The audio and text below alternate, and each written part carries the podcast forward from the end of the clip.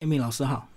，Hello，金明大哥你好。好，那 Amy 老师一开始先自我介绍一下。大家好，我是 Amy，我是一名知识图解教练，平常有在做图卡的教学、图卡的接案，还有就是有帮一些朋友做一些呃像是品牌色的这一类的图卡咨询。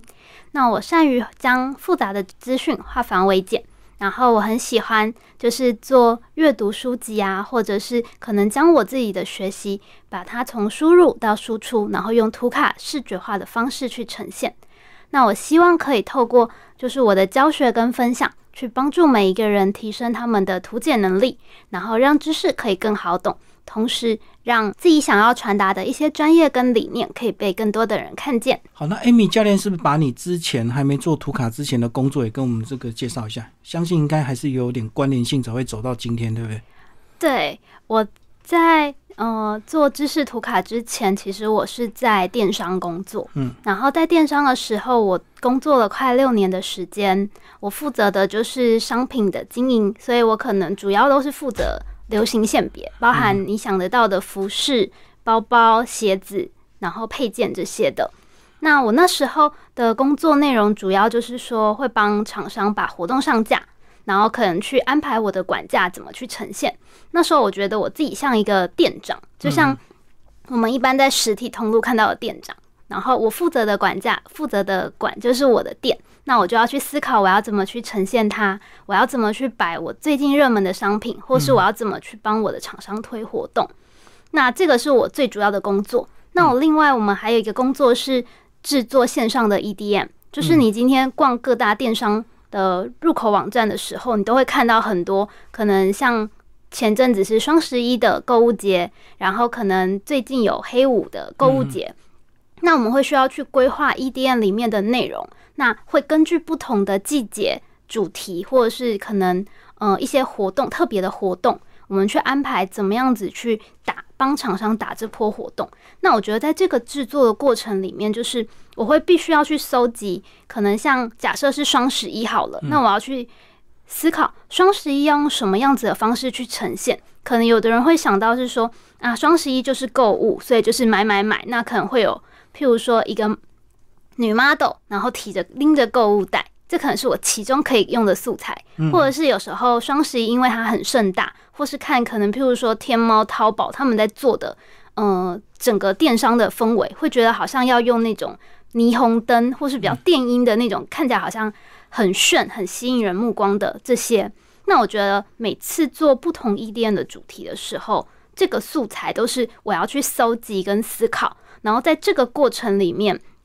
就是我当时在电商工作的时候，其实它就只是我工作的一部分。嗯我并没有特别去想说它对我未来会有什么帮助。然后直到我就是呃去年中，我就是离开职场，然后开始踏入知识图卡的教学之后，我慢慢的在可能我的课程里面有学员会问到说：“哎，老师，为什么你的美感都很好？”然后你好像找的素材都可以，就是很贴近想要表达的主题，对。然后我那个时候才去突然发现，就是哎，所以原来我过去在电商工作那几年的累积，嗯哼，就是帮助我现在就是对于配色有一定的理解。然后在找素材的时候，我可以比一般的人有更多的呃感觉，可以知道说啊，我可能要去找什么，然后可以跟我的主题相搭。嗯，所以你的敏感度就有别于这个呃其他人，但是我相信在电商工作那六年，应该还是会有很多无奈跟无力感，因为你想的绝对不是你个人说了算，可能背后是有个团队的。对。那最后呢，呃，不管是你做的做到多少，还是以这个业绩来做最后的一个大家对你这一档期的一个这个评比，对不对？对，因为其实嗯，EDN 虽然做的美是。基本，但是其实大家最看重的还是最后这一档活动可以带来多少业绩。对对，那如果说今天是假设是呃双十一的话，我们每一个自己的管别会有自己的一个目标跟达成。嗯，那如果今天可能我们是针对单一的大品牌，譬如说像之前我有做过 Timberland 的超级品牌日，那我们可能就会看那一整天，对，就是的业绩如何。我们前面所有可能前面花了。一个月、两个月的努力，就为了那一天，然后我们可能业绩可以单日可以做到可能近千万这样子，那我们就是为了那个目标去追求。那所以最后其实虽然说我们的页面确实要做的很很吸引人，然后当然就是活动的价格，然后还有当天曝光的各个不同的呃版位，可能譬如说在首页有什么曝 banner 的曝光，然后我们可能会搭配 line 的。推播，然后可能还会有直播等等，就是会有各种不同的行销活动，去把这一个品牌日堆叠起来，然后进而去达成业绩。可是我觉得痛苦的是，这些招式你会，别人也会，对不对？所以大家都会用。只要你这一档成功之后，别的电商或别的平台也会学习啊。那他可能很快就会模仿类似这样的一个品牌日。所以说，其实是不是越越来越竞争，越来压力越大，才让你去年想要离职？嗯。就是这个竞争，我觉得确实是，就是一定会存在，因为毕竟大家都会想要，就是我们假设今天我们是，呃，排名我们是在第三名，我们当然会努力的想要往第二个名跟第一名前进，或是把他们挤下去。那在这个过程里面，我们可能就会先去看看别人做什么，然后我们再来看我们可以怎么做。那当然我们在看别人的过程里面，我们也会有自己的想法，就是。从模仿里面去做创新，因为可能我们的特色，或者是可能我们这个团队里的 idea 的迸发可能会不一样。嗯，那我们就是在这个里面去找到就是不一样的，嗯，一个发展的路。但我觉得其实最主要会让我想离开职场的原因，嗯，我觉得这个不是最主要的，我觉得是嗯工作压力，因为其实电商本身它的节奏就是非常紧凑的。那我在二零一五年进去的时候，其实那个当下，因为我们还不是嗯龙头的那个电商平台，嗯，然后所以在那个时候，其实我觉得那个节奏对我来说，我觉得很 OK，还好就对，对，而且我那时候其实真的很喜欢这份工作，因为我其实从我大学毕业之后，然后我一开始先做服务业一年，然后我之后去做。关键字广告行销大概三年，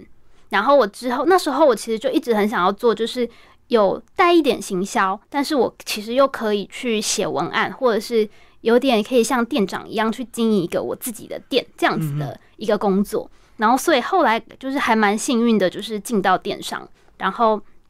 可以做我自己一直梦寐以求的工作。然后在我进去的那个当下，就是这个真的不夸张，我记得第一年我真的是。嗯，可能有时候会要加班，因为是新人嘛，就是很多东西都要学。对。然后设定什么管家活动这些动作，一定是相对比较慢。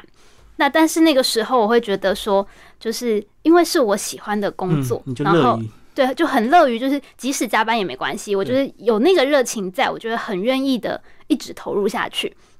然后一直到二零一七年，就是那那一年我三十岁。然后也是我工作最忙的时候，因为我那时候其实同时负责两个大的品牌馆，都是呃知名的那种专柜品牌的。那那时候其实本身两个品牌各自都会有各自的品牌活动，然后因为又是品牌馆，所以本本身业绩目标就是比较高的。是，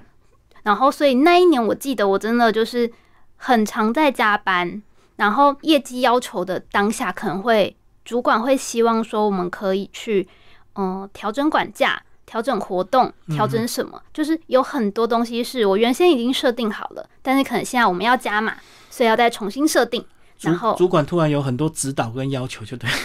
对，但是就是这其实就也不是说就是只有我的管比有这样子的情况，大家都是因为毕竟我们最终真的就是要为了业绩要很拼命这样子。然后所以那一年其实。就是我觉得是我工作的巅峰吧，就是嗯，公司的福利不错，待遇也很好，然后我也很喜欢我那时候的同事跟搭档，然后我觉得一切很多都很棒。可是就是有可能是因为压力的关系，或是让自己一直太紧绷了，因为一直在盯那个业绩，所以太紧绷的时候有一点像橡皮筋拉太紧了，嗯，然后没有弹性了，断掉。还没有断，但是就是可能已经快要断了，所以那时候身体有状况吗？嗯，那个时候我觉得还好，有一点点可能就是偶尔会有一点倦怠感。可是我觉得，就是工作里面其实不可能没有人就是不会遇到倦怠感这件事。嗯，所以我觉得我应该有办法可以去克服它。然后，所以我其实大概呃，二零一八年之后开始就慢慢的就是可能重拾阅读的习惯，然后也会开始就是。去学一些可能，譬如说画画什么，就是去找一些自己有兴趣，但是可能之前一直都把它搁在一旁的事情开始做。哦，你利用精神的粮食来补你身体的疲倦，就对。对。嗯，从二零一八年开始，那到二零二零最后为什么决定要走？因为等于你其实心身心灵已经有稍微调整了一下，应该还可以再做个几年了。是，应该是二零一九年的双十一那一年吧。嗯嗯。就是那一年的，嗯。压力真的是，我觉得是，真的是超出我觉得我可以负荷的。嗯哼哼。对，然后就连带的那时候，因为其实工作很紧凑，所以即使你有压力，你也只能就是先盯在那里，因为毕竟，嗯，双十一的档期，其实我们真的。对双十一大概我们至少会 run 一个月吧，再从双十一的前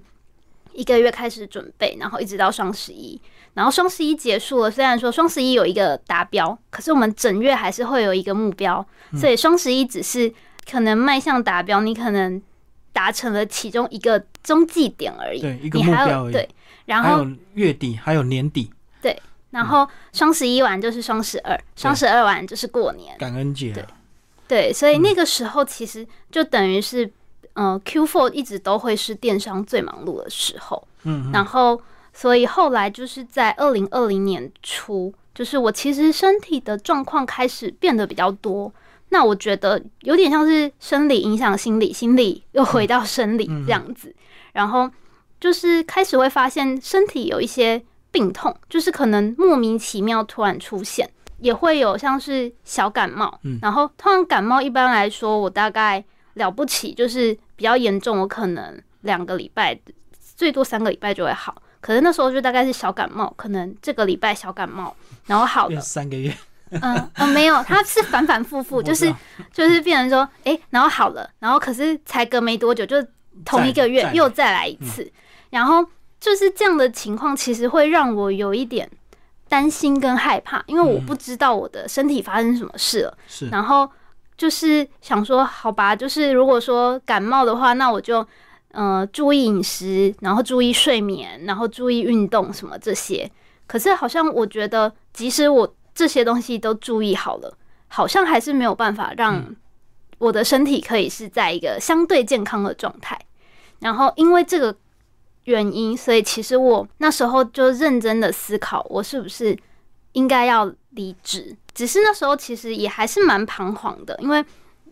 我不知道我离职之后要做什么。那时候，因为我是二零二零年二月学知识图卡的，然后我上完了线上课之后，其实我只是觉得他帮我解决我之前遇到的知识焦虑。那我觉得这个方法对我很有效，所以我愿意之后再去尝试，可能多练习啊，或者是再去做累积更多的经验。可能那个时候我并没有想要把它当做我未来的事业。嗯。我只是觉得好像这是一个可以发展的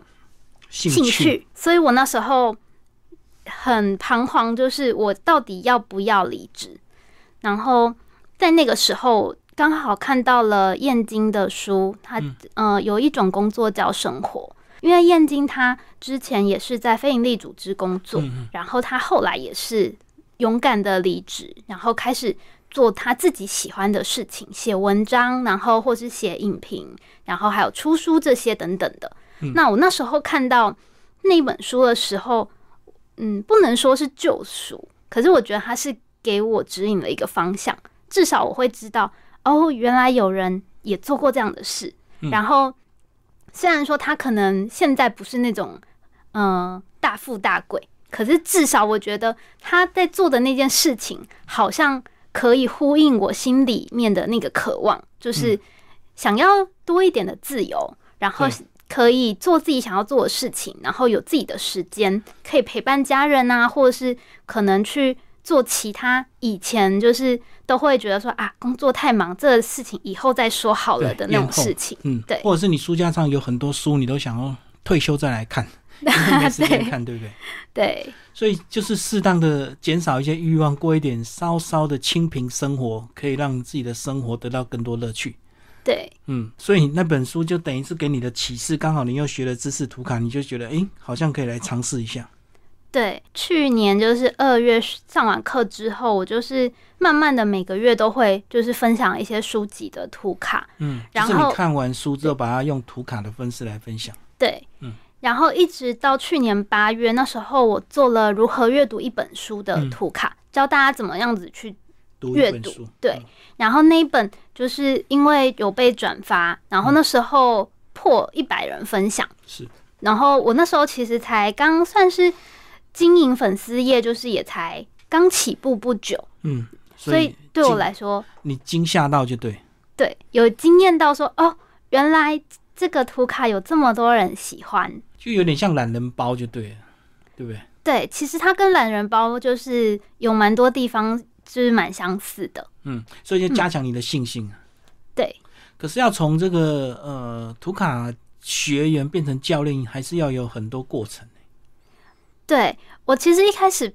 就是我只把我自己认为是一个图卡的分享者，分享者。嗯，然后分享者之后就是嗯八月的时候，因为被惊艳到，然后后来我就是有去上讲师基础班。嗯，然后那个时候其实我上嗯培友老师的那个讲师基础班，我只是想要去练习我的表达。因为既然如果说我未来想要当讲师、当讲师，或者是有其他的自媒体的工作发展，表达我觉得是一个非常重要的呃一个技能。因为不管我今天做什么事情，不管我做教学或什么，我一定需要跟人沟通，然后有可能对内对外什么的，我觉得都会需要用到表达。然后那时候我想说，我去提升这块，因为我本来就是一个内向者，然后没必要我。不会很想要一直去跟别人 social，但是经营自媒体的过程里面，嗯，必要的 social 是一定会出现的。他不不可能说我今天就把这个东西完全切割掉，是对。然后那时候去上了课程之后，因为我们刚好课上完课之后，老师会给我们一个 demo 的一个练习功课，是吧？对。然后我那时候因为想说就没有特别想要当讲师啊，可是又要 demo，那我要 demo 什么？然后想说啊。不然来 demo 知识图卡好了，因为我那时候觉得好像我唯一比较可以用来教学的，可能只有这个吧。嗯，却没有想到，就是那一次 demo 之后，就是陪我老师其实就是有鼓励我出来开课，然后他也帮在这过程里面，他也帮了我，就是可能跟我说我要怎么去安排我的课程，然后可以怎么去要怎么去租场地啊、招生等等等。嗯，然后就是因为他的帮忙，所以我就嗯。算是顺利的，我就是在年底推，去年底推出了我的课程，然后就爆满，第一堂就爆满。对我那时候真的是吓到，因为我其实呃十二月下旬的课，我十一月中大概只有抓一个月的宣传期，然后那时候我很担心说，真的会有人来报名吗？会吗？就是自己心里面很多小剧场，然后结果我那时候十一月中报名就是推出，然后。瞬间三天内就额满了，嗯，我那时候真的有被吓到，因为就是突然发现啊，原来知识图卡好像真的可以慢慢发展下去。分享知识是可以赚钱的，而且和一开始或许有些人会不太好意思，你一开始定价也会会不会有点不知道该怎么定？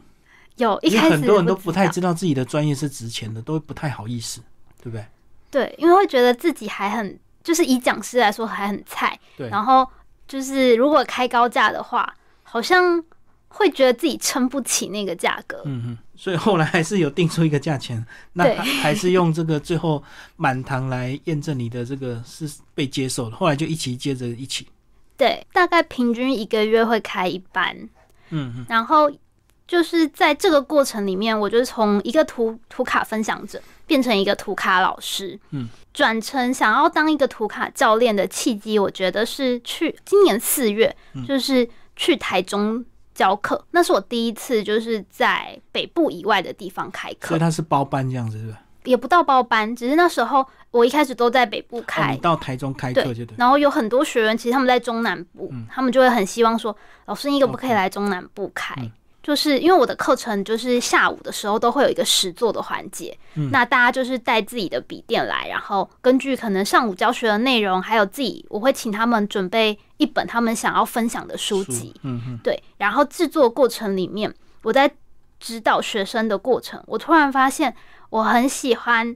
就是当学生有问题，然后我可以给他们一些解答或是方向，然后他们根据我的。建议，然后做出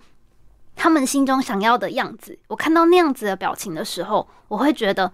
我的教学很值得，很有成就感。对，嗯。然后那那一刻也让我突然发现，就是有点像是找到一个使命感。就我前面可能教学，我觉得比较多就是以热情为主，因为我很喜欢知识图卡，所以我可以把我会的交给就是每一个来到我面前的学员。嗯。但是在那个当下，我发现了使命感，就是我除了就是把我会的分享出去之外，我希望可以透过不管是我的分享，或是我的教学跟指导，我可以帮助学员真的把这个技能学会。然后未来他也许他现在他做的可能是阅读，可是他可以把这个东西运用回，可能也许他在工作里面他可以更有思考的逻辑，嗯或者是他本身有在做嗯斜杠经营个人品牌，他可以。更了解说哦，配色的用法，它怎么怎么应用回它的可能个人品牌色的寻找跟安排这样子。嗯嗯，也可以做个人生涯规划的一些图卡设计，然后倒不是说一定要怎么分享一本书那么硬这样子。对，就是它可以很多元的被运用。那来学习的学员他们要准备什么？像你讲到，其实图卡设计是不是也得也需要一点美工概念？他们是真的需要一点美工底子，还是说完全都不用？其实不用有美工底子，但是很多人会有类似这样的迷思，因为可能看我的作品，他们会觉得哇，好漂亮哦，嗯，然后可能会想说，可是我又没有念设计科系，嗯，然后我可能也不会画画，就小学可能美术还就是那种分数都是那种吊车尾的，可是我后来发现，就是不需要有太多就是那种设计的背景，因为。知识图卡它的重点不是在我的背景要做的多么的华丽漂亮，而是背景比较像是点缀，更重要的是我的内容怎么去呈现。因为重点就是说，我的内容是要让第一次看到这个图卡的人，他可以看完他就能理解说啊，所以什么什么主题在讲这个东西呀，他可以马上 get 到这个概念，这才是最重要的地方。所以简单讲，知识图卡不是训练你成为美编，而是让你在很复杂的东西，透过简单的描述，直接戳到重点。对，没有错。嗯嗯嗯。所以其实重点还是那精简的那几个字，对不对？对。画面只是让你看起来比较美观，或让大家看起来比较舒服而已。对。然后，因为我们可能在你在精简文字的过程里面，你可以去找到一些合适的，可能像是。嗯，icon 或是插图去搭配，那它可以帮助让我们的图卡看起来比较丰富。然后，因为其实人是视觉的动物，所以今天我可能我看到有图有文，跟我看到很多很多文字的时候，大家会比较想要先看有图有文的。然后，当他真的认真仔细去看里面到底是写了什么内容的时候，然后他发现，哎，原来我可以 get 到这个概念之后，他就会觉得。哦，所以这个图卡对我来说是一个有帮助，然后可以复习或是可以学习的一个算是辅助性的工具，这样子。所以很多很漂亮的东西其实都是有软体工具是可以运用的。所以其实你也是在教大家很多软体上的应用。嗯，主要的话就是还是教大家使用 PPT 的软体。是，然后只是说这个 PPT 的教学，因为图卡它本身不需要用到很复杂的。呃，PPT 里面的工具，嗯，一般来说，我们最常用的就是呃形状线条工具，然后有的时候会搭配像是它内建的那种可能颜色的填充啊，图样的填充、背景填充跟透明度的调整，大概比较多就是这样子而已。嗯，所以这个软体的操作其实都可以学习，但是重点是你到底要分享什么，对不对？对。每个人的核心的价值，或者是你到底想要推广什么，这个应该是你每次上课都想要跟学员去谈的。对，只是呃，就是我会希望他们就是我们先用书本，因为通常来上我课程的学员大部分都会有阅读的习惯。那我觉得不管阅读的快慢，至少就是他们可以从阅读，就是他们一个比较熟悉的东西先入手，嗯，然后入门了之后，他们未来可能每个人的专业不同，或是想分享的内容其实不一样，那他们可以再把它运用到这个部分来。然后我在课堂里面就是教大家怎么样子从配色，然后版面的设计，还有一些排版要注意的一些细节。然后去引导他们，我们先从阅读开始分享一个章节。那未来可能，也许你可以做到分享一本书，是是，或者是可能分享你的工作上的专业，或者是其他你自己斜杠你有兴趣的主题，这样子。哎，所以有个课程叫简暴力，是不是有点雷同？简暴力是不是大概也是教你怎么做简报？嗯，跟简报力可能会有一点点不一样，因为简报力可能今天他会训练的比较是着重在说，我今天一个工作工作上的简报，或是演讲用的简报怎么做，那他会更着重的是在怎么样让我的工作简报跟演讲，它是逻辑脉络是比较顺的，然后可能会带到一些就是会怎么做一些可能也许是转场或者是动画。但是在我的图卡课程里面，这一块我比较不会去讲。那如果你说逻辑的部分的话，我的图卡教学的逻辑比较是在今天我要分享一个主题，我一张图卡一个主题。那这个主题它是讲它是怎么去呈现？可能你也许你可以用 what、why、how 这样子去呈现这个主题，或者是有时候一个主题它会有